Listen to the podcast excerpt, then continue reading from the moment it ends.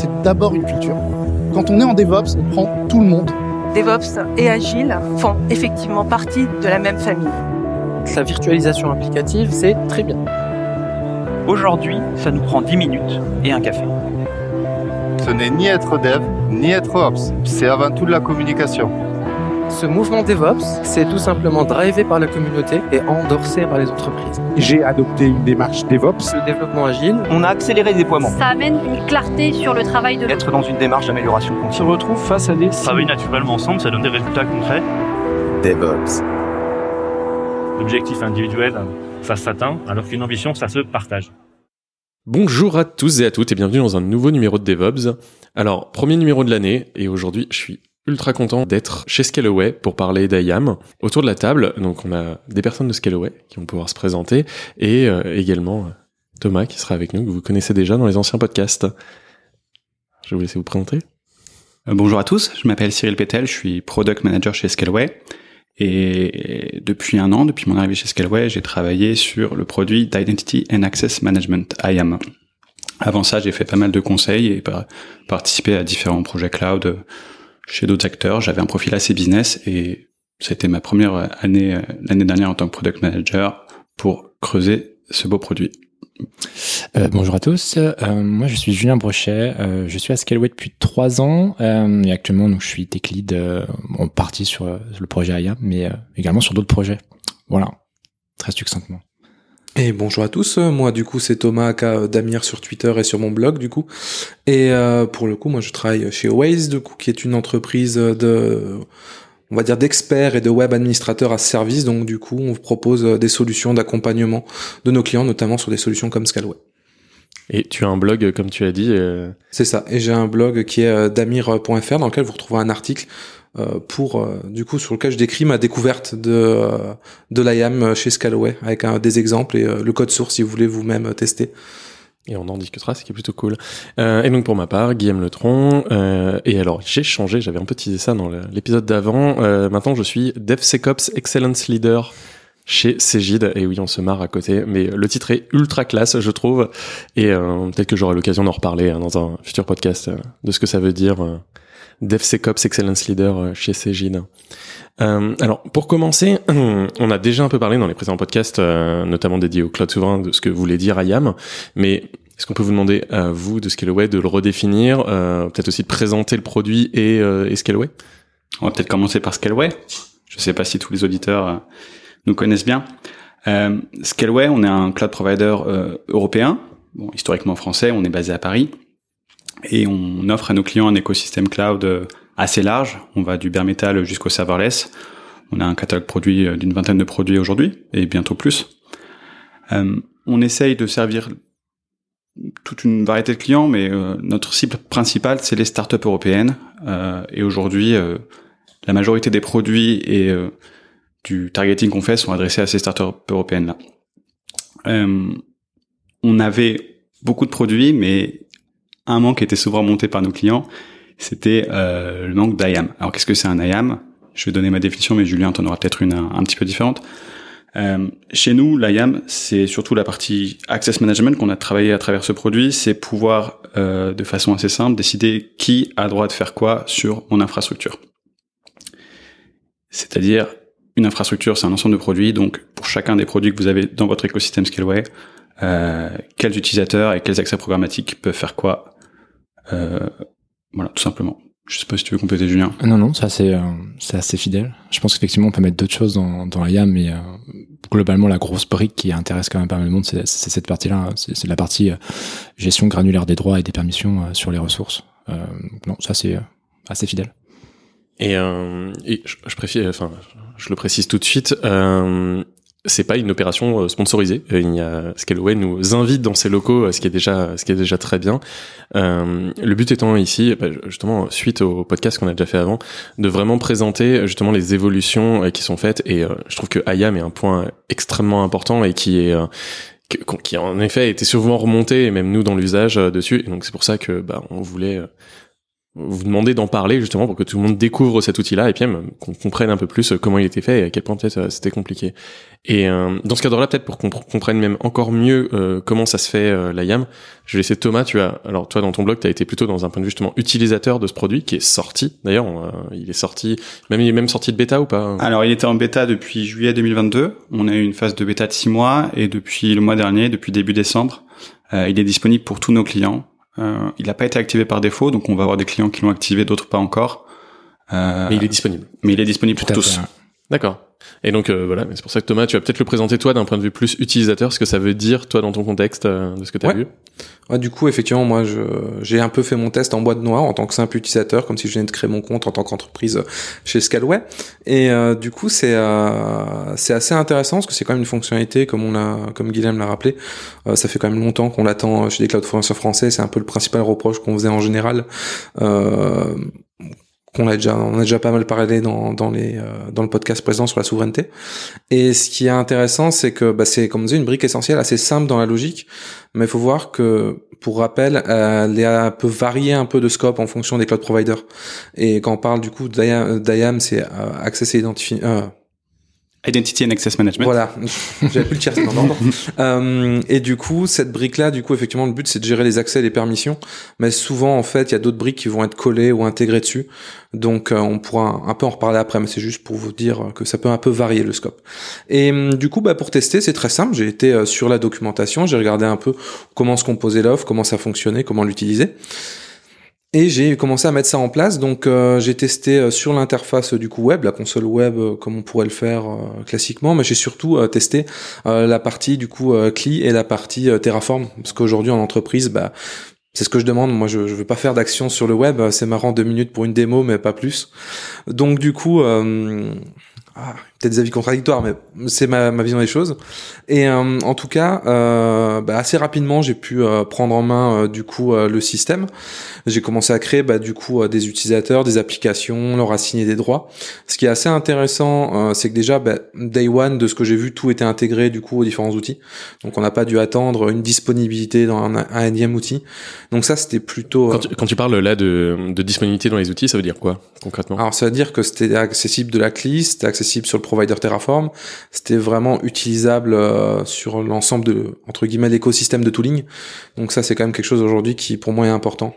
pour moi à partir du moment je, diverge un peu, mais à partir du moment où on parle de, de global availability d'une euh, d'une euh, d'une fonction sur un cloud provider ou d'un service, ça doit intégrer en fait la disponibilité dans la CLI, dans l'API et du coup bah, dans le provider Terraform. Sans ça, je considère pas que c'est en GA. De toute façon, enfin sur cette partie-là, on était totalement conscient que, enfin ce que nous demandaient vraiment les utilisateurs, c'était de pouvoir utiliser par Terraform, parce qu'on est tout à fait conscient que c'est comme ça qu'est consommé une grande partie de nos API. Du coup, dans le développement, assez tôt, en fait, on, a vraiment pensé les API déjà pour une intégration Terraform. On voulait que l'intégration Terraform soit disponible le plus tôt possible, c'est-à-dire que mm, enfin l'ouverture à la console devait vraiment être liée aussi avec une ouverture avec Terraform. C'était pas envisageable d'ouvrir euh, uniquement la console justement pour ces raisons-là. Pour le coup, c'est une très bonne chose que j'apprécie. Et je pense que beaucoup l'ont apprécié. Et pour le coup, euh, autrement, c'est assez simple dans le fonctionnement. Donc, vous avez votre organisation Scaleway, ça, ça change pas, qui était déjà en place. Vous avez votre découpage par projet, qui euh, existe depuis quelques années aussi. Et vous allez pouvoir, du coup, créer bah, soit des applications. Donc, du coup, ça, ça va être des utilisateurs non humains ou des utilisateurs que vous allez inviter, qui là sont, euh, sont identifiés par une adresse mail, qui sont en réalité, du coup, des utilisateurs euh, bah, humains, comme je disais. Euh, et du coup, vous allez à eux pouvoir les assigner dans des groupes et vous allez pouvoir assigner du coup bah, des euh, règles, hein, des sets de règles, donc ce qu'on appelle des policiers en général, à ces euh, ressources, donc que ce soit les groupes, les utilisateurs ou les applications, pour euh, pouvoir du coup leur donner des droits. pour la construction des droits, ce qui est un peu le plus, on va dire, qui peut très vite être complexe. On est sur un système qui pour l'instant est assez basique, mais qui offre pas mal de flexibilité. C'est-à-dire que vous allez avoir globalement dans le, la configuration deux, étapes. Une première, vous allez choisir du coup le pro, ou les projets dans lesquels vous voulez mettre des droits. Et ensuite, vous allez donner euh, une liste de d'ensemble d'actions que vous allez vouloir euh, autoriser. Il y a que de l'autorisation, il n'y a pas du refus. C'est important de, de, le noter. Et du coup, si je prends un exemple, demain, bah, vous avez un utilisateur, vous voulez l'autoriser. J'ai des développeurs, je vais les autoriser au moins à voir l'état des instances, les buckets possiblement, mais pas supprimer les buckets. Je vais avoir des policies qui vont être euh, Allo euh, read bucket, allo read instance, et euh, du coup on va pouvoir varier comme ça un peu les droits. Euh, ça va être assez basique dans le sens où pour l'instant la plupart du temps ça se limite à du read only ou du full access. Il y a pour certains services, notamment S3, quelques petites subtilités en plus. On peut par exemple autoriser l'écriture mais pas la suppression de bucket. Ça peut être intéressant dans certains cas. Mais euh, pour l'instant, voilà, on reste sur une notion assez basique, mais assez granulaire dans le sens où on va pouvoir au moins choisir par service et par projet. Donc on peut déjà commencer à faire une limitation qui est infiniment meilleure euh, que précédemment. Donc c'est quand même euh, quelque chose qui est assez agréable et qui fonctionne plutôt bien d'un point de vue utilisateur. J'ai fait des tests notamment bah, en essayant un peu de bah, de voir jusqu'où je pouvais aller quand j'avais mis des droits. Est-ce que je pouvais aller un peu plus loin que ce que je pensais et j'ai pas rencontré trop de, mauvaises surprises. Par exemple, si vous mettez un read-only d'un utilisateur sur du capsule, vous n'allez pas pouvoir récupérer du coup le euh, cube CTL dans lequel il y a les droits d'admin. Voilà, des petites choses comme ça, ça, ça a l'air d'être, c'est plutôt rassurant que ça soit pensé. Donc euh, là-dessus, c'est euh, c'est plutôt plutôt cool. J'ai eu quelques petites erreurs, des erreurs sur la. Alors étrangement, j'ai pas eu d'erreur en Terraform ni en CLI. Mm. Par contre, sur l'interface graphique, en essayant de créer des policies, j'ai eu pas mal de fois des, des petites erreurs euh, avec le petit, la petite pop-up rouge, euh, mais qui me donne pas beaucoup de détails. Ça, c'est le seul mm. truc niveau X qui est un peu frustrant, c'est que ouais, sur la console, des fois, on voit erreur et oui, mais ouais, il faut se rendre compte que la, la, console a jamais été pensée, enfin en tout cas euh, pour avoir justement, euh, enfin un, des grands paradigmes qui change justement avec IAM, c'est qu'avant un utilisateur sur la console avait accès à tout. En fait, on avait trois rôles prédéfinis, on était euh, soit l'honneur de, de organisation, soit tu étais administrateur, ou soit tu étais billing avec des droits très spécifiques. Du coup, la console a jamais été vraiment pensée pour un affichage en se disant bah j'ai juste telle permission, telle permission, telle permission. Et, euh, et, du coup, ça demande énormément de refactoring, ça demande énormément de revoir toute la structure pour se dire, bah, suivant les permissions que j'ai, euh, je peux potentiellement faire qu'une certaine action sur la console, mais il faut que quand même je puisse voir, euh, enfin, je puisse quand même naviguer sur la console avec uniquement un certain nombre de permissions très spécifiques.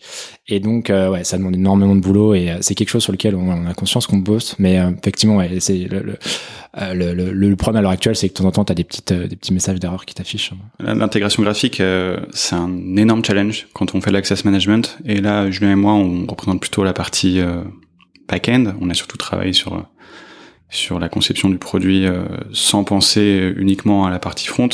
Mais côté front, il y a eu un travail énorme pendant toute l'année, euh, au moins en tant que nous, pour euh, construire une console qui fonctionne, même s'il y a quelques erreurs, comme tu l'as dit, avec bah, plein de scénarios de permissions différents. Et là, tu parles avec quel point de vue? C'est-à-dire que tu connais quel autre IAM quand tu compares par rapport à ça? Ah. Quels seraient les, les points que tu vois si jamais moi par exemple je suis habitué à YAM que t'es AWS ou Azure ou n'importe. Alors c'est vrai que moi je suis habitué plus à que t'es AWS qui est un peu l'inverse qui est ultra euh, complet mais qui pour le coup est beaucoup plus difficile d'accès pour euh, beaucoup euh, d'entreprises et de tech. Donc oui c'est un peu le, cas inverse mais si je compare un peu à l'écosystème FR de ce que j'ai vu chez les autres cloud fournisseurs c'est quand même aujourd'hui je pense celui qui est le plus avancé et qui fonctionne le mieux. Moi si demain je dois j'ai des problématiques, on va dire, d'aller sur un cloud fournisseur français et je veux gérer les droits un minimum, ben clairement c'est c'est la meilleure offre pour moi qui est actuellement. Et euh... c'est plaisir à entendre. Hein. bah, tant mieux. Hein, c'est le travail euh, qui qui mérite. Mais euh, là, si jamais il y a d'autres fonctionnalités, peut-être que Thomas n'a pas essayé. Est-ce que vous en avez d'autres en tête euh, je sais pas, moi par exemple, il y a une grosse logique, euh, j'en avais parlé déjà dans le précédent podcast, sur l'audit, ça veut dire avoir accès à toutes les traces de qui a fait quoi. Est-ce que vous avez ce genre de choses? On l'a pas encore. Euh, on a un set minimum d'informations, mais c'est encore assez léger. Et c'est une des priorités de l'année 2023, justement, c'est dans notre roadmap et on commence à travailler là-dessus. On sait que nos clients, notamment dans certaines industries, vont avoir des exigences importantes sur euh, qui a accédé à quoi, parce qu'ils vont avoir des audits même à titre personnel, ils veulent savoir ce qui se passe. Et on travaille dessus, donc on, dès, les prochains mois, il va y avoir des, nouveautés là-dessus. En fait, on, a les informations brutes. Et la question, la problématique, c'est euh, comment on la rend visible à l'utilisateur de manière la plus pertinente possible euh, pour que l'utilisateur puisse vraiment avoir l'information qu'il a besoin sans, vraiment lui donner euh, une liste de logs bruts euh, en disant bah débrouille-toi. L'idée, c'est ça, c'est de savoir comment on lui fournit avec une valeur ajoutée, quoi, pour qu'il puisse vraiment extraire l'information qu'il a besoin dedans. Quoi. Et euh, donc là, vous en avez un peu parlé. C'est combien de temps le projet? Enfin, c'est-à-dire co- comment ça se passe? Que Scaleway, ça a combien de temps? C'est une entreprise qui s'est lancée. euh, ça dépend si on Alors, parle le online ou ça. ça va, ça va dépendre de, de, de où tu pars. Où tu pars. Euh, je pourrais pas te donner exactement tous les détails. Il y a des beaux articles qui ont été faits sur l'histoire de Scaleway.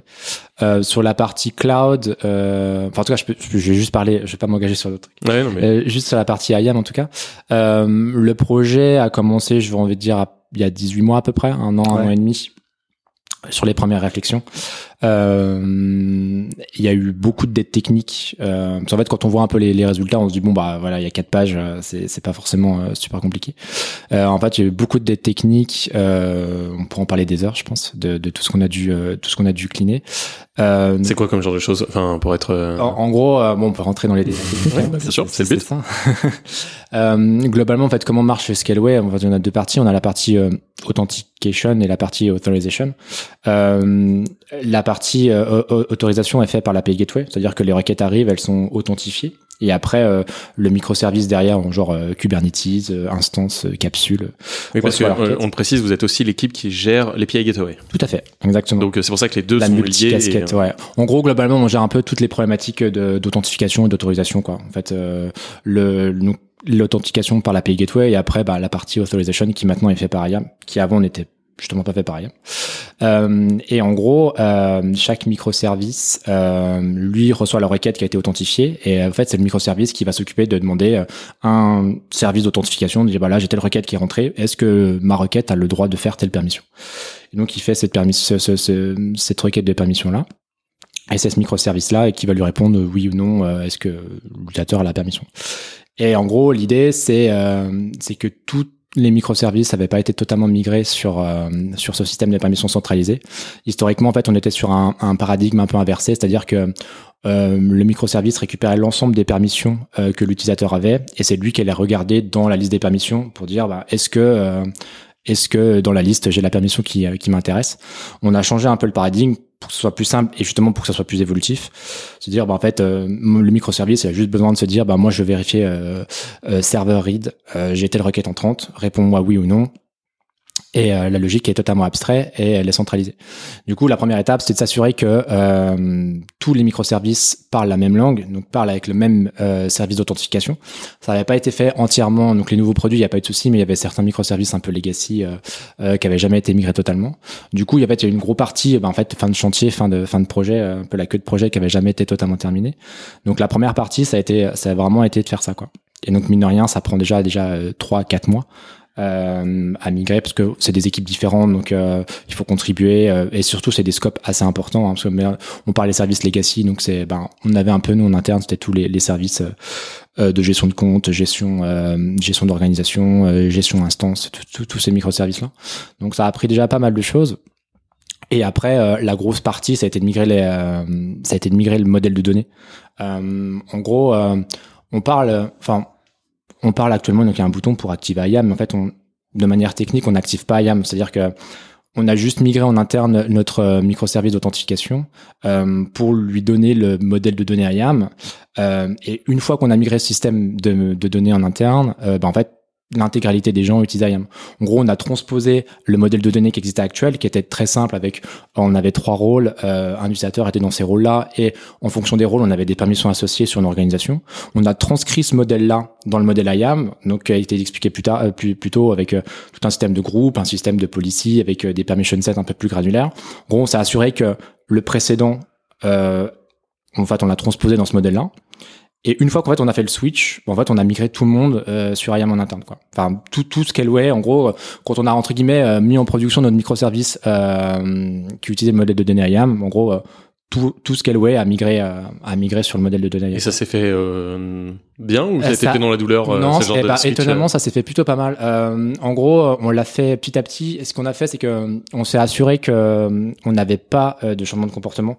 En gros, euh, l'avantage c'est qu'on avait le modèle de données avant après. En fait, on a fait euh, on a fait des échantillons statistiques euh, pour s'assurer qu'en fait, on, pendant plusieurs semaines, on a pris le- les deux modèles de données, on a pris des cas d'usage aléatoires en disant euh, telle personne, euh, telle action sur tel serveur. Est-ce que euh, est-ce que euh, l'utilisateur a la permission ou pas? Et on s'assurait que en contrôlant Y, euh, en envoyant les doubles. c'est ça. Et en fait, on s'assurait que les comportements étaient identiques des deux côtés, plus des checks manuels, parce que nous, voilà, on savait des cas un peu spécifiques où on avait déjà eu des problèmes, donc on s'est assuré ces cas-là. Mais en fait, on a laissé tourner pendant plusieurs semaines pour s'assurer euh, que euh, il y avait exactement la même réponse sur les deux modèles de données en- à gauche à droite. Et après, en fait, on a on a déployé ça petit à petit euh, sur plusieurs AZ. Et l'avantage, c'est qu'on on s'assure de déployer je dis pas genre 50% des requêtes sur tel AZ et après en fait on s'assure de vérifier que le taux d'erreur le taux de, de deny response sur la Z est identique sur euh, vu que c'est distribué de manière manière aléatoire entre l'ensemble des microservices on est capable de s'assurer que si le taux de réponse est identique entre les deux il n'y a pas de changement de comportement en tout cas pas de significatif qui pourrait euh, mettre en doute euh, qu'il y a un problème dans le Ce que ça veut dire, c'est qu'on, en fait, nos clients, on les a migrés vers IAM déjà depuis plusieurs mois, et on parle aujourd'hui encore à, à des clients qui sont chez nous depuis longtemps et qui ont peur de migrer vers IAM parce que ça peut casser leur prod, parce qu'ils ont peur qu'il y ait des changements de droit. Et en fait, euh, activer IAM sur euh, sa console, c'est juste mettre à disposition en graphique des fonctions et euh, avoir les API qui sont prêtes à être utilisées. Mais dans les faits, IAM est en production depuis plusieurs mois, euh, sans incident notable, tout fonctionne très bien. Et on n'a pour l'instant eu aucune erreur remontée par un client euh, autour des sujets de permission. Ouais. D'ailleurs, l'utilisation, c'est assez marrant parce que, euh, non, marrant. C'est faut pas prendre peur. Il y a un peu la fenêtre qui arrive sur nous en disant Active IAM et tout. On a l'impression que ça va un peu euh, tout chambouler. Mais en réalité, en fait, c'est, c'est précisé. Mais c'est juste que sur le message, sur le coup, on s'y attend Mhm. pas. Ils disent, mais en fait, non, ça, ça cassera pas vos comportements que vous avez déjà. Vos clés vont pas changer si vous avez des clés qui étaient déjà créées. Donc, euh, ça, pour le coup, j'ai testé de migrer. J'avais un deux comptes juste qui étaient existés pour Terraform et pour moi. Et il n'y a pas eu de, j'ai pas eu, en tout cas de mon côté, de problème là-dessus, donc on pouvait le faire euh, globalement les yeux fermés. Mais je me rappelle qu'il y a un petit bout, ça va faire plus d'un an maintenant. Il y avait eu un- une rotation totale des clés justement euh, Oui. pour permettre ça. Mais c'était déjà du coup en prévision ouais. de. Ouais, en fait, c'était, bah, ça fait partie de la technique en fait euh, que je parlais précédemment. En fait, en gros, euh, euh, les API key à Scaleway, ça existe depuis très longtemps. Et euh, historiquement, maintenant, en fait, quand on crée, depuis, quand on a introduit la notion de projet, euh, les API key maintenant étaient scope à un projet. Ce qui n'était pas le cas précédemment. Euh, précédemment, en fait, les API étaient scope, étaient rattachés à des utilisateurs, parce que c'est ce qui était utilisé par euh, la console euh, pour faire les calls d'API. On n'avait pas de notion de JWT euh, entre guillemets de, de session un peu utilisateur et de d'API key entre guillemets plus applicative. C'était un PAT, euh, une personal access token. Ouais, c'est ça. C'est un, on peut voir ça un peu comme ça. Du coup, il y avait que des API keys, donc l'API key était rattaché à l'utilisateur. Et surtout, euh, un concept un peu technique euh, qu'on a introduit avec IAM, euh, c'est que maintenant, en fait, euh, précédemment avec une API key, tu pouvais récupérer des droits euh, dans l'ensemble des organisations dans lesquelles tu étais invité. Euh, maintenant, c'est plus le cas. Maintenant, on segmente vraiment euh, au niveau de l'organisation. C'est-à-dire que même si toi, en tant que compte utilisateur, t'es invité dans plusieurs organisations, euh, ton API key, euh, elle va être uniquement scope à, à une organisation. Tu peux plus dépasser ce scope d'organisation. Même pour le un JWT utilisateur, n'aura plus les permissions sur plusieurs euh, organisations. Donc euh, les anciennes API key euh, qui étaient rattachées euh, à des utilisateurs qui étaient dans plusieurs organisations, on a essayé de les migrer. Celles qu'on pouvait migrer automatiquement, on les a migrées. En disant, bah, en fait, si que dans une seule organisation, en fait, on a pu faire les, euh, on a pu faire les migrations en s'assurant qu'on savait qu'il n'y avait pas de, d'effet négatif. Par contre, euh, y a plein d'API, plein d'API key. En fait, on était incapable euh, de savoir exactement comment elle a été utilisée, entre guillemets, et si vraiment il y avait des impacts pour l'utilisateur. Et donc, on était obligé euh, de la faire expirer et que l'utilisateur la recrée. Et en fait, en la recréant, s'occupe de sélectionner un projet pour se dire, bah, en fait, mon API key, elle est ce projet-là, quoi. Donc, pour vraiment le, le, le subset d'API key euh, qu'on n'a pas pu migrer euh, parce que les contraintes, il y avait trop de contraintes et euh, il y avait vraiment une, une décision, entre guillemets, business derrière euh, associée. On n'avait pas le choix de les faire expirer. Et de le, Du coup, c'est assez marrant parce que côté utilisateur, ça fait maintenant. Je vais prendre sur un temps large, c'est-à-dire trois ans, ça fait à peu près trois ans que j'utilise assez pas mal Scalaway. Et il y a eu pas mal de, de changements au niveau des droits. Il y a eu la première étape, globalement, c'était la notion de projet. Après, avec les API scopés. Après, il y a eu la notion, du coup, de, comme disait, de rôle globaux, lecture seule. Il y avait billing et il y avait Mm. euh, Ouais, c'est ça, full. Ouais. Et euh, aujourd'hui, on arrive à l'IAM, donc on voit vraiment une, une gradation. Et en fait, c'est assez marrant parce que les changements euh, de l'extérieur, si je prends d'un point de vue purement fonctionnel, comme je vous ai décrit l'IAM tout à l'heure quand je l'ai testé, bah au final, c'est entre guillemets d'un point de vue utilisateur pas énormément de fonctionnalités, mais on se rend compte quand même avec le temps. moi, c'est l'impression que j'ai eu. Et là, bah, du coup, ce podcast c'est intéressant parce que ça confirme ce que je pensais, c'est qu'en fait, ça a entraîné plein de gros changements structurels derrière. Et même si aujourd'hui, bah, la YAM, il y a un côté, euh, c'est cool, ça marche très bien, c'est c'est clairement top.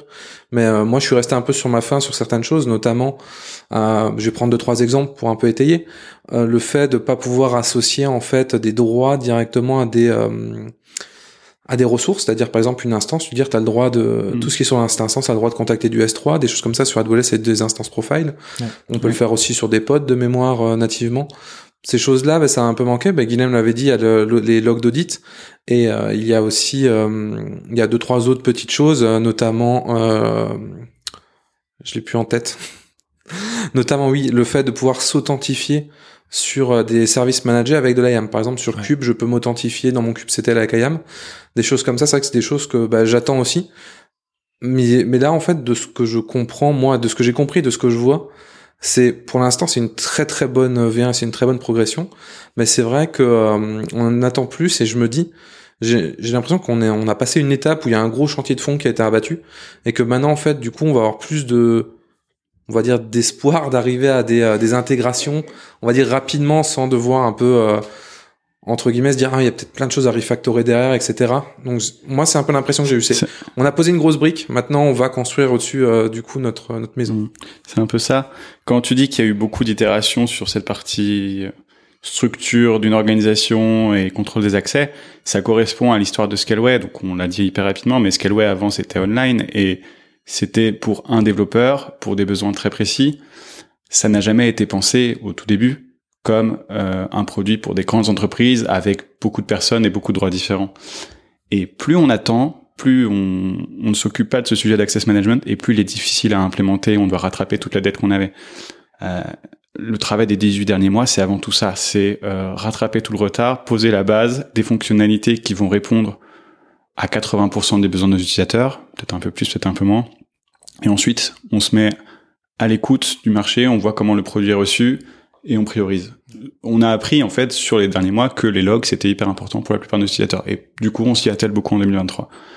Euh, en effet, l'intégration dans Cube, euh, l'accès, euh, la considération d'une ressource comme un principal, comme une identité à laquelle tu peux donner des droits, euh, c'est des sujets qu'on imaginait, mais on les a pas pris en compte parce que il y a toujours l'arbitrage à faire entre est-ce que je sors mon produit tôt avec des fonctionnalités qui vont avoir un arrière-goût de trop peu, ou est-ce que je le sors tard, mais je rate le coche et finalement bah, je perds mes clients parce qu'il n'y a pas eu d'access management à ce moment-là?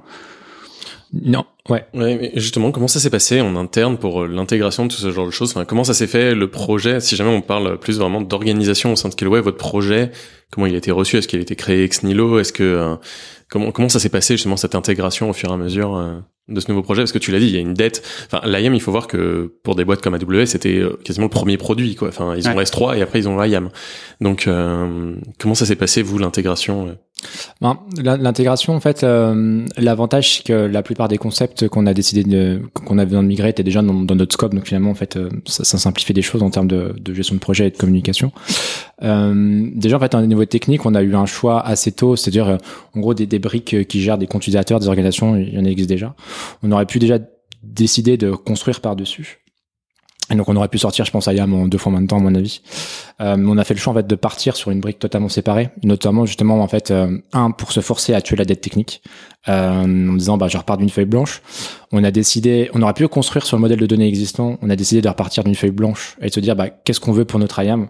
Donc là en fait on a eu beaucoup de réflexions sur, euh, en fait on voilà on a regardé ce que fait la concurrence, hein, on va pas se le cacher. euh, on dit bah qu'est-ce qu'ils font bien, qu'est-ce qui est pas terrible. On a voir un peu tout le monde, on se dit bon bah qu'est-ce qu'on peut piocher là, qu'est-ce qui est intéressant? Et quels ont été justement les modèles que vous avez regardés euh, le plus Enfin, ceux qui vous ont inspiré euh? Oh bah euh, tous en AWS, GCP, enfin les, les, grands euh, Azure, on a regardé un peu. surtout qu'en plus nous on a on a une notion de projet qu'on va pas retrouver chez AWS. Du coup ça ça aussi euh, on peut pas tout prendre et transcrire tel quel, donc on est obligé un peu de, de regarder un peu.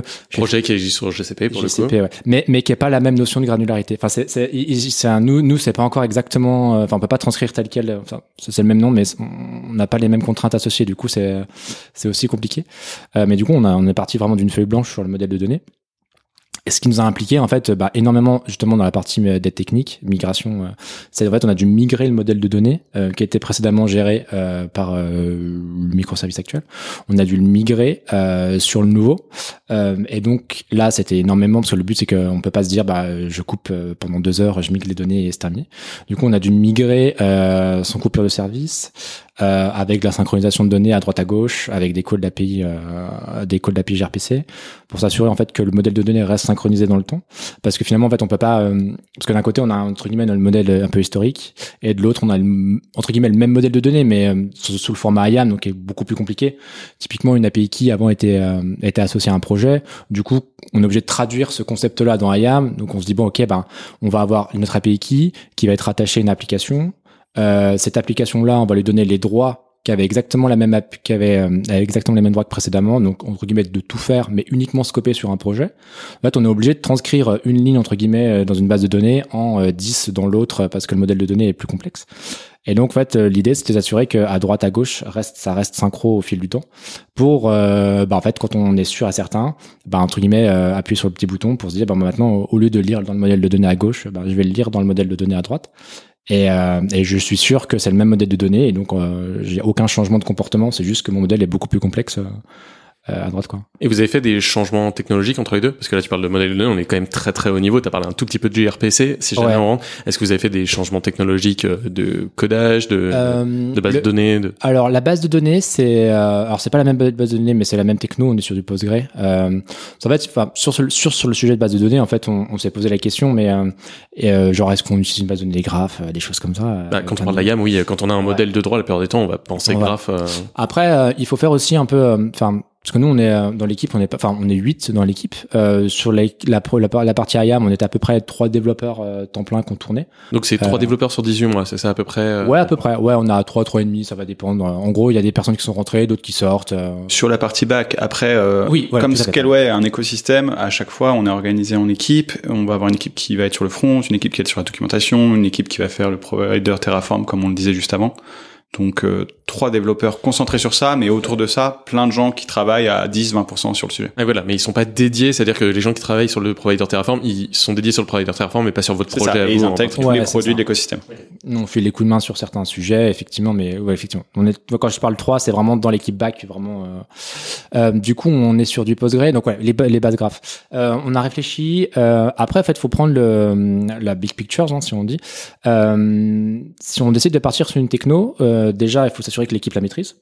Euh, Postgre, bah, en fait, euh, c'est connu, on maîtrise en interne. Euh, on, on, est quand même sur des problématiques assez sensibles, hein, parce que derrière, euh, il y a le, toute la, la, résolution de permission. Euh, 10 millisecondes en plus, ça veut dire que bah, à chaque call, il y a 10 millisecondes de plus sur, le, sur la résolution des permissions. Donc, c'est des quand même sujets assez, assez sensibles. et après, en fait, qui dit nouvelle techno dit bon bah ok, il faut s'assurer du cycle de vie de l'applicatif, il faut gérer les mises à jour, il faut gérer le backup, il faut gérer s'assurer que le backup marche. Enfin voilà, il y a, y a, il y a tout un écosystème autour de contraintes euh, qui sont associées. Euh, nous, en interne, on, a la possibilité d'avoir du Postgre facilement. En fait, euh, on a une équipe plateforme qui nous permet d'avoir des, services managés. Postgre en fait partie. ça nous permet en fait de pas nous préoccuper. en fait, ça rentre forcément en compte dans le choix de la techno, en se disant, ben, est-ce qu'on est prêt à rajouter du run sur une nouvelle techno euh, qu'on ne maîtrise peut-être pas forcément, en tout cas pas forcément dans les dans les détails, dans la précision par rapport à ce qu'on a besoin. Et en fait, Postgre, euh, globalement, en fait, ça répondait quand même nos besoins. Hein. en faisant les choses bien, euh, un schéma, euh, un schéma dans une base de données relationnelle, enfin même pour, par rapport à, en, passant juste un petit peu de temps, juste en faisant les choses correctement, on a quand même réussi, même par rapport au modèle de données précédent, on, on, on résout les patients plus rapidement maintenant, alors que le, donné, le modèle de données est plus plus compliqué. Euh, on a quand même, enfin, j'ai plus les chiffres en tête, mais je crois qu'on a descendu le 89 percentile de 20 ou 30% quand même. Donc c'est quand même pas négligeable. Euh, juste en fait en passant de temps en faisant les choses bien. Hein. Donc euh, en fait, je pense que ça peut-être à un moment donné la question se posera si on a des problèmes de volumétrie, si vraiment en fait on a des problèmes de performance. À l'heure actuelle, c'est pas le cas. Du coup, on est sur un Postgre classique qui répond extrêmement bien à, à nos problématiques. Euh, la grosse différence qu'on a eue, euh, euh, c'est côté langage de programmation. La partie historique, c'est du Python, on est sur du Go maintenant. Pour diverses raisons, notamment, je pense, c'est plus, enfin, c'est vraiment par rapport à la, par rapport à l'équipe, par rapport aux envies de l'équipe, plus que par pour des questions de performance, même si globalement on remarque que c'est quand même plus rapide et qu'on a moins de problèmes. On a moins de problèmes sur comment c'est intégré à l'écosystème. Euh, mais euh, mais à part ça, on est. euh, Enfin, il faut savoir que tous nos microservices en interne c'est du gRPC. Euh, ce qui fait que tout passe par l'API Gateway. Et en gros, on a, euh, on a une translation de requête REST en requête gRPC euh, qui est fait automatiquement par l'API Gateway. Ce qui fait que on consomme nos API euh, avec euh, des requêtes REST. Et nous, derrière, c'est du requête gRPC qu'on reçoit en interne. Euh, à part ça, on est sur quelque chose de vraiment super simple. Enfin voilà, c'est vraiment, euh, on n'a pas d'autres. euh, Et l'API Gateway, là, je digresse, c'est Ouais. vous qui l'avez codé ou c'est un produit euh, Non, non, il y a, il y a une, euh, très belle, euh, une très belle vidéo YouTube euh, faite par euh, Jérôme, euh, qui est dans les- l'équipe actuelle, qui explique un peu comment ça marche.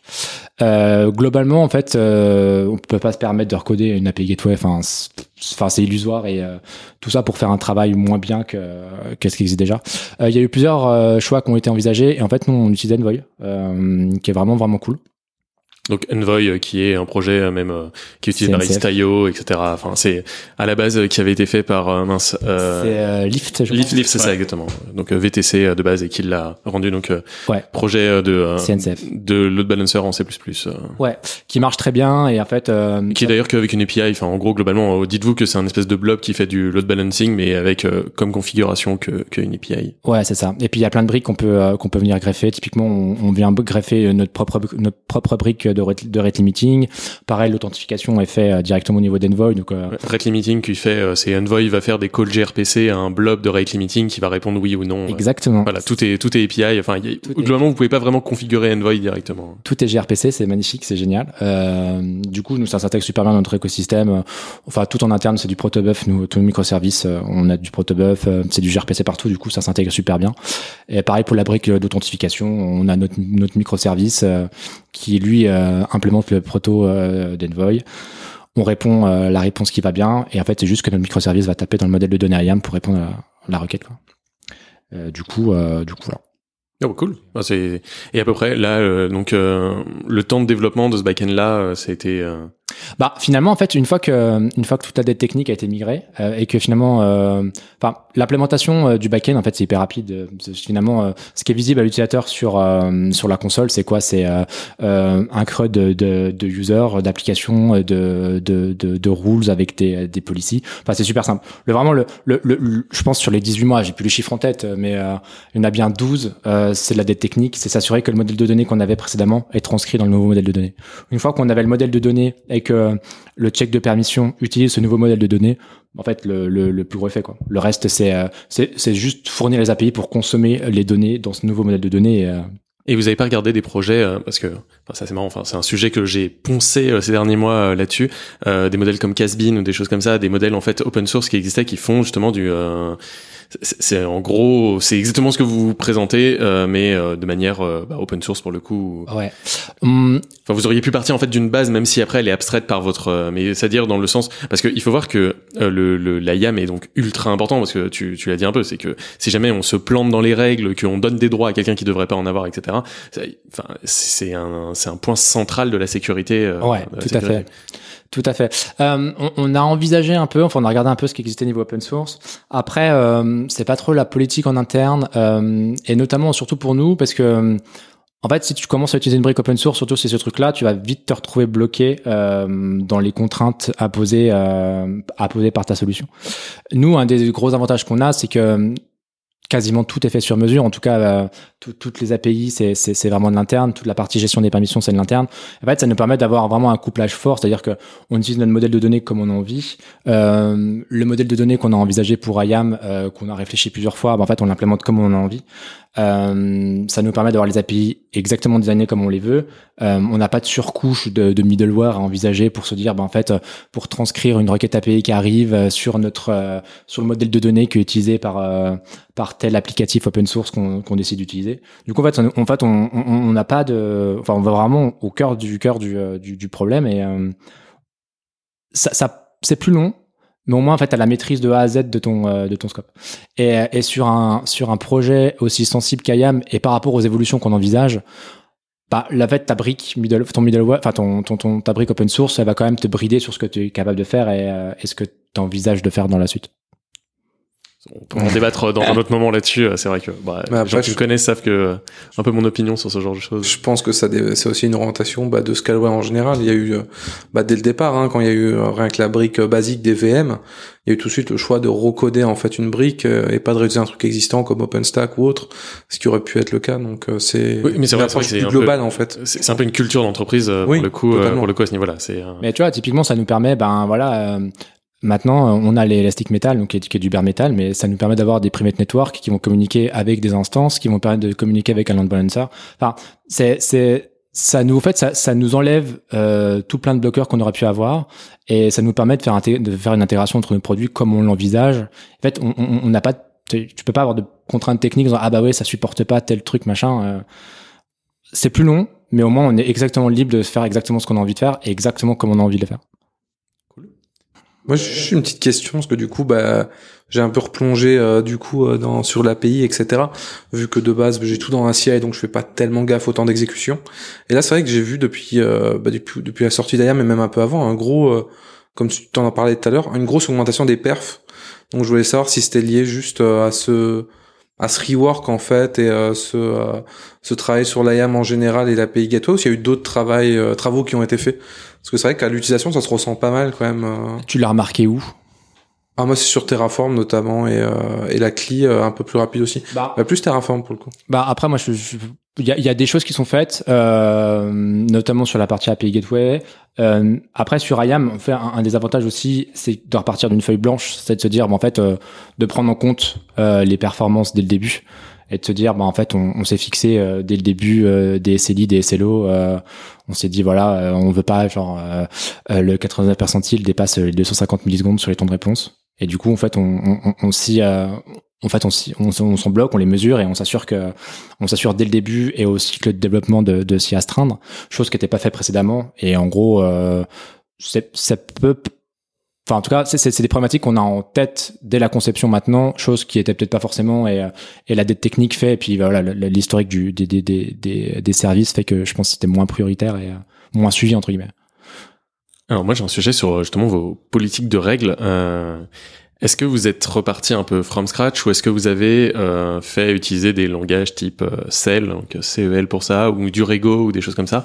Et est-ce que demain vous envisagez que on puisse euh, rajouter, euh, l'utilisateur puisse rajouter des modèles de règles un peu plus compliqués via justement du CEL ou du Rego c'est ce qu'on envisage, ouais. Euh, on partait néanmoins d'un legacy côté produit qui était ce qu'il est, avec des produits qui sont construits sur, euh, je dirais, 4-5 ans avant que IAM arrive, et qui n'avaient pas forcément tous les mêmes façons d'implémenter les permissions, les mêmes façons de les écrire, de les déclarer. Euh, ce qui fait que aujourd'hui, Scaleway, même si l'IAM montre quelque chose de très uniforme, on reste avec des produits qui ont des fonctionnements un petit peu différents. Euh, on a dû faire un peu du from scratch avec des permissions qu'on expose qui masquent un peu cette complexité à l'utilisateur. Et avant d'être prêt à avoir euh, un langage pour que l'utilisateur puisse construire ses propres règles, on a encore un travail d'uniformisation euh, au sein de tous les produits. Et, c'est pour ça que euh, on a sorti une première version d'IAM et on va la faire évoluer. Parce que euh, derrière, bah, chaque produit, on va faire le tour avec eux, leur dire, OK, voici les nouveaux standards qu'on aimerait pousser parce que c'est comme ça que nos clients ont l'habitude d'utiliser.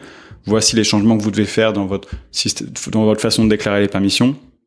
Une fois que ça c'est fait, euh, sur tous les produits, et aujourd'hui Scaleway c'est une vingtaine de produits, alors on pourra euh, mettre en place celle ou une autre façon d'écrire des règles personnalisables.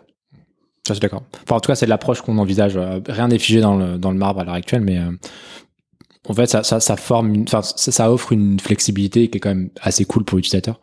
Euh, de spécifier exactement sa règle euh, avec les paramètres qu'on lui fournit et puis c'est hyper évolutif on a juste à fournir d'autres paramètres et après l'utilisateur il a juste à changer sa règle pour prendre en compte ces nouveaux paramètres qu'on supporte donc c'est euh, Bah, c'est, c'est par exemple dans GCP, euh, on parlait tout à l'heure de mettre des règles sur une instance ou des choses comme ça. Euh, clairement, GCP maintenant a dit bon bah tout ça, ça va dans Cell quoi. C'est euh, Ouais. Tu dans Cell, tu mets ta règle, tu dis bon bah alors l'instance. Donc je donne le droit par exemple sur tous mes buckets, mais je dis euh, une règle où euh, si le bucket il s'appelle Toto, bah là j'ai le droit et j'envoie un trou euh, là-dedans. Euh, et donc c'est plutôt ça la manière dont euh, dont ça a été Ouais. implémenté euh, à ce niveau-là. Bon, alors après, euh, le- l'IAM sur, euh, sur GCP, c'est un bordel monstrueux. Il y a certaines ressources où tu as le droit d'en mettre, d'autres pas. Et donc, il y a une espèce d'héritage un peu partout qui est un peu bordélique. C'est ça la vraie complexité Bah produit hein, pour nous. C'est garder de la simplicité parce que quand on regarde les fuites de données euh, récentes sur ces dernières années, il y a une- un bon pourcentage où c'est du bucket mal configuré, des droits d'accès mal configurés. Aujourd'hui, chez Scaleway, on va avoir une granularité d'action peut-être pas encore assez fine selon certains, mais elle est compréhensible. Vous passez euh, moins de 10 minutes sur la console, vous avez compris exactement qu'est-ce que vous avez comme droit? Euh, la mission qu'on va avoir sur les prochaines années, c'est euh, augmenter notre couverture fonctionnelle, mais garder cette simplicité. Et ça, c'est le, le nerf vrai cauchemar d'un product manager. Bah, c'est vrai que pour moi, j'ai, en fait, j'ai pas l'impression qu'il y a de solution miracle, quoi. Ouais. C'est un curseur qui se déplace et, euh, bah, plus tu fais une chose, une chose qui peut être personnalisée et puissante, plus ça va être un petit à petit usine à gaz. Et on le voit bien que, bah, c'est hyper usine à gaz, mais on peut aller très, très, très loin avec. Mm. Et je pense que là-dessus, bah, il y a, il y a vraiment un curseur à placer. Soit on voit le truc, on, on essaie de faire, entre guillemets, deux niveaux pour les gens qui veulent aller plus loin.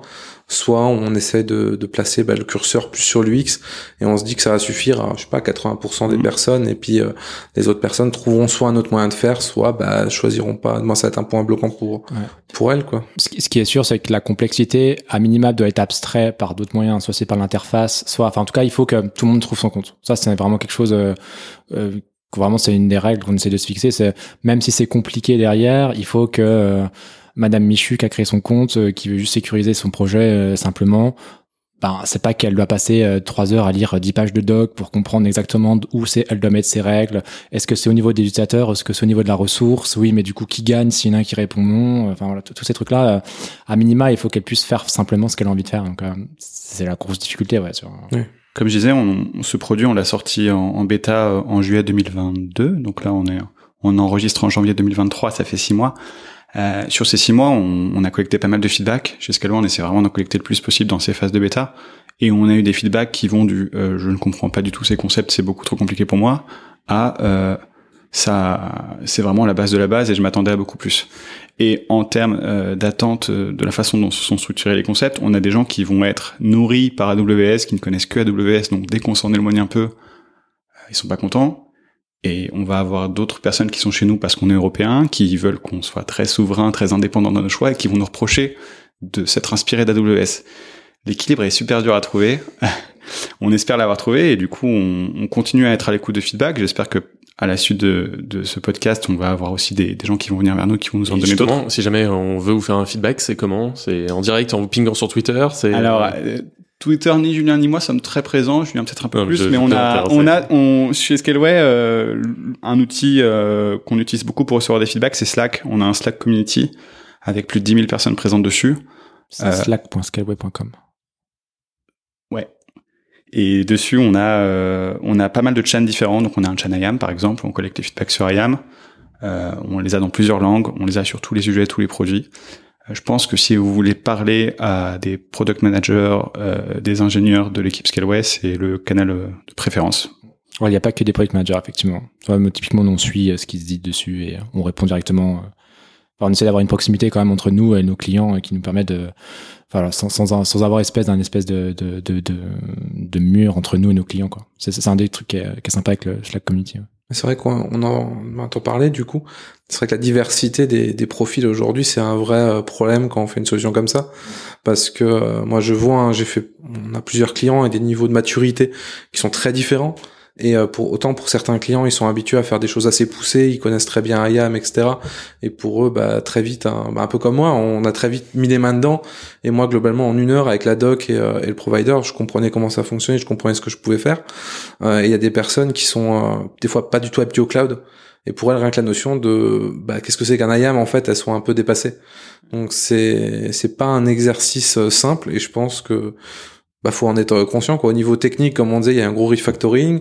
Au niveau euh, produit, bah t'as toute cette problématique de trouver le bon équilibre euh, et d'accompagner les gens. Donc c'est vrai que c'est un gros projet quand même. C'est pas rien. C'est pas pour rien qu'aujourd'hui, euh, du moins si on prend les clouds hors GAFAM, il y en a très peu qui ont un IAM qui soit propre, fonctionnel et, euh, et puissant. En réalité, euh, j'en vois pas beaucoup quoi. Donc on peut dire que ça va dans la bonne direction à l'heure actuelle et qu'il faut essayer. Enfin, faut l'essayer quoi. Enfin, Ah, bah clairement, si jamais vous êtes, euh, vous voulez faire du cloud euh, européen, à plus forte raison français, et que vous aviez eu un peu bah, ce blocage au niveau de la YAM, bah là vous avez déjà quelque chose qui vous donne, euh, on va dire, un, premier pas entre guillemets. Je pense, comme on disait, que bah, petit à petit les, les, briques manquantes entre guillemets vont venir. La base est là. Après, justement, bah, euh, vous parlez du Slack, mais si jamais, bah, je, pas, je prends mon exemple, si jamais j'aimerais bien l'intégration euh, d'IAM sur Kubernetes ou des choses comme ça, le faut pas du tout, ben, faut passer plutôt par feature.scalway.com qui sert à, on va dire, mettre en avant ce que la communauté a besoin comme feature, ou directement sur le sur le Slack. C'est un bon rappel. On avait, on pas cité cet outil. Ouais, en effet, on a, on a cette URL qui permet de, proposer ses propres features ou d'upvoter des features euh, proposées par d'autres. Euh, si vous avez besoin d'une feature, le mieux c'est de faire un peu les deux, c'est-à-dire voter sur euh, feature.featurerequest.scale.com. Euh, c'est peut-être pas l'URL exact, mais vous, vous trouverez. Euh, et d'en parler sur Slack. Euh, on mène aussi des entretiens utilisateurs en tant que product manager, un job principal, si on suit la théorie du product, c'est de parler à ses utilisateurs constamment, constamment. Donc on en fait pas mal des entretiens. On discute sur Slack. donc si vous avez des, des, choses à nous raconter sur votre utilisation de Scaleway, ce qui va, ce qui va pas, vraiment manifestez-vous. On est toujours à, à l'écoute. et ça, pour ça, c'est Slack. Après, vous pouvez avoir, vous pouvez de façon une autre récupérer nos mails et nous contacter, je pense. Super.